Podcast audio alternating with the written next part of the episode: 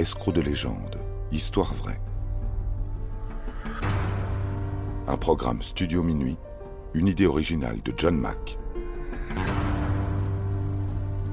Musique David Rampillon. Narration Florent Houlier. Montage Philippe Despirou.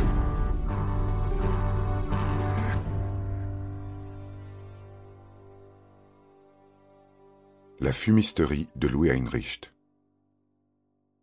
En cette année 1916, un groupe de reporters se rend à Farmingdale, sur l'île de Long Island, en vue de rencontrer un certain Louis Heinrich, inventeur de profession. L'ambiance n'est pas à la fête. La Première Guerre mondiale fait rage de l'autre côté de l'Atlantique et entraîne son lot de pénuries. Les prix flambent, la crise économique guette et le capitalisme libéral s'en frotte les mains. Fort heureusement, M. Heinrich s'apprête à sauver l'oncle Sam.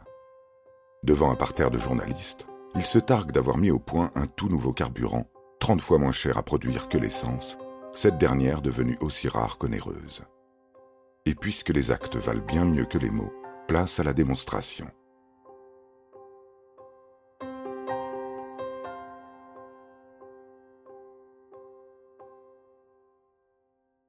Dans la cour de leur hôte, le public furette autour d'un véhicule au point mort, mettant tout en œuvre pour débusquer la supercherie. On plonge des baguettes de bois dans le réservoir, elles en ressortent sèches. On cherche sous le capot un autre carburant dissimulé, en vain. Une fois les doutes dissipés, l'inventeur dévoile à son audience le fameux produit. Un étrange liquide verdâtre, aux senteurs d'amande, qu'il coupe avec de l'eau. Le mélange est versé dans le réservoir, un journaliste se voit donner l'honneur d'enclencher le contact d'allumage et, ô miracle, le moteur ronronne. Certains privilégiés effectuent même à bord de l'auto le tour d'un pâté de maison, avant de revenir bombarder Heinrich de questions. Celui-ci, évasif, préfère ne pas divulguer la recette tant que son avocat n'aura pas déposé le brevet. Les jours suivants, la nouvelle extraordinaire est relayée par tous les journaux et ne manque pas d'attirer divers manias qui se bousculent aussitôt au portillon du génial inventeur.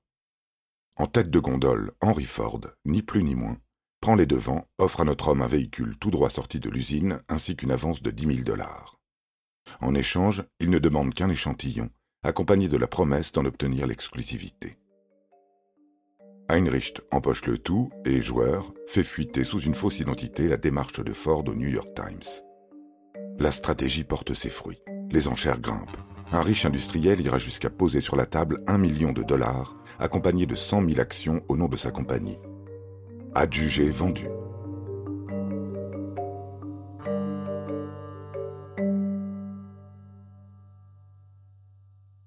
Déjà furieux d'avoir été doublé de la sorte, Henry Ford n'en finit pas de fulminer.